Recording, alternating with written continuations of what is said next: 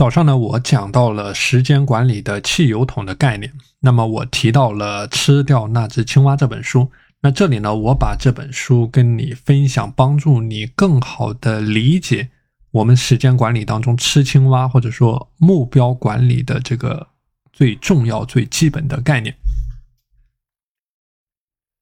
那么今天是本周开始的第一天啊，本周开始的第一天。那么在你今天开始工作之前，或者说在你通勤的路上，在你早上锻炼的时候呢，你花上十到十五分钟的时间，对你本周的几块核心的任务，特别是你最重要、最艰难的一些任务去进行思考。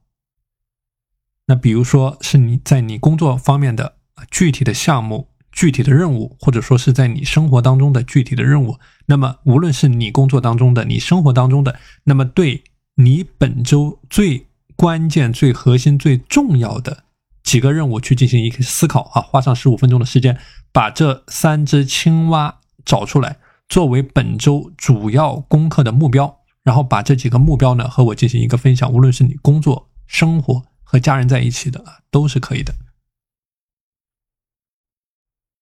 那么，另外针对着本周的几个主要的目标呢，你要有一个具体的完成程度的设立。那么，比如说针对你工作的目标，那么要完成到一个什么样的程度？那生活上的目标啊，你的这个精力的管理的目标，或者说你之前提到的关于作息管理的目标，你或者说你关于你的手机管控的目标啊等等，或者说关于你执行力的提升的目标，那么设立出量化的指标。比如说，你说你要提升本周的执行力。那么你怎么样去评判你的执行力的提升？是你完成工作的数量增多，还是你完成工作的强度变大？啊，你怎么样去评判？那么根据你的实际情况去进行一些思考。那么把这个量化的指标和这几只青蛙对应着啊，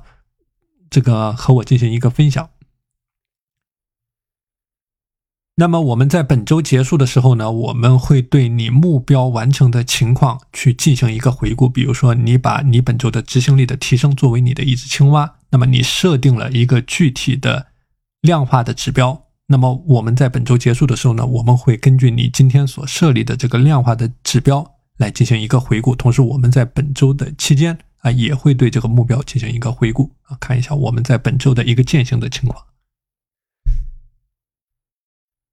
另外一个话题呢，就是说对本周你可以自由支配利用的时间，再做一个简单的思考。那么你的工作是一个比较忙的情况，你的出差也好，你的这个客户的要求也好，非常忙碌的一个状态，那么更是需要你对你本周可以自由支配利用的时间做一个简单的思考。比如说十个小时、二十个小时，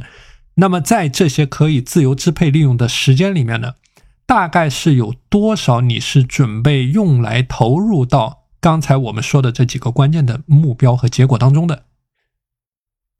那这里想跟你分享的一个核心的概念，就是去守护你本周的青蛙时间，并且画出保护圈，就是你要确保你有足够的时间分配给这几个关键的目标，同时呢，分配给这几个关键目标的时间足够让你拿到你预期想要的结果。比如说，你分配给五个小时的时间，在你的执行力提升这一块，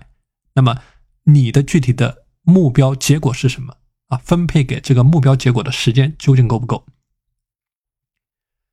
那么今天花上十分钟、十五分钟的时间啊，对这几个问题进行一个简单的思考，然后拿出一个相应的计划来和我进行分享啊，可以非常简单，可以简单的打几个字啊，或者说可以给我发一些语音啊，或者说写一些东西啊，给我拍一张照片都是没有问题的。那么我们在本周呢，会以此作为依据。然后在本周对此进行跟进啊，并且进行优化探讨。好的，今天的内容和大家分享到这里。大家如果想要加入到我的自律打卡社群，可以添加我的微信五幺二四九零五七五五幺二四九零五七五。我们下期节目再见。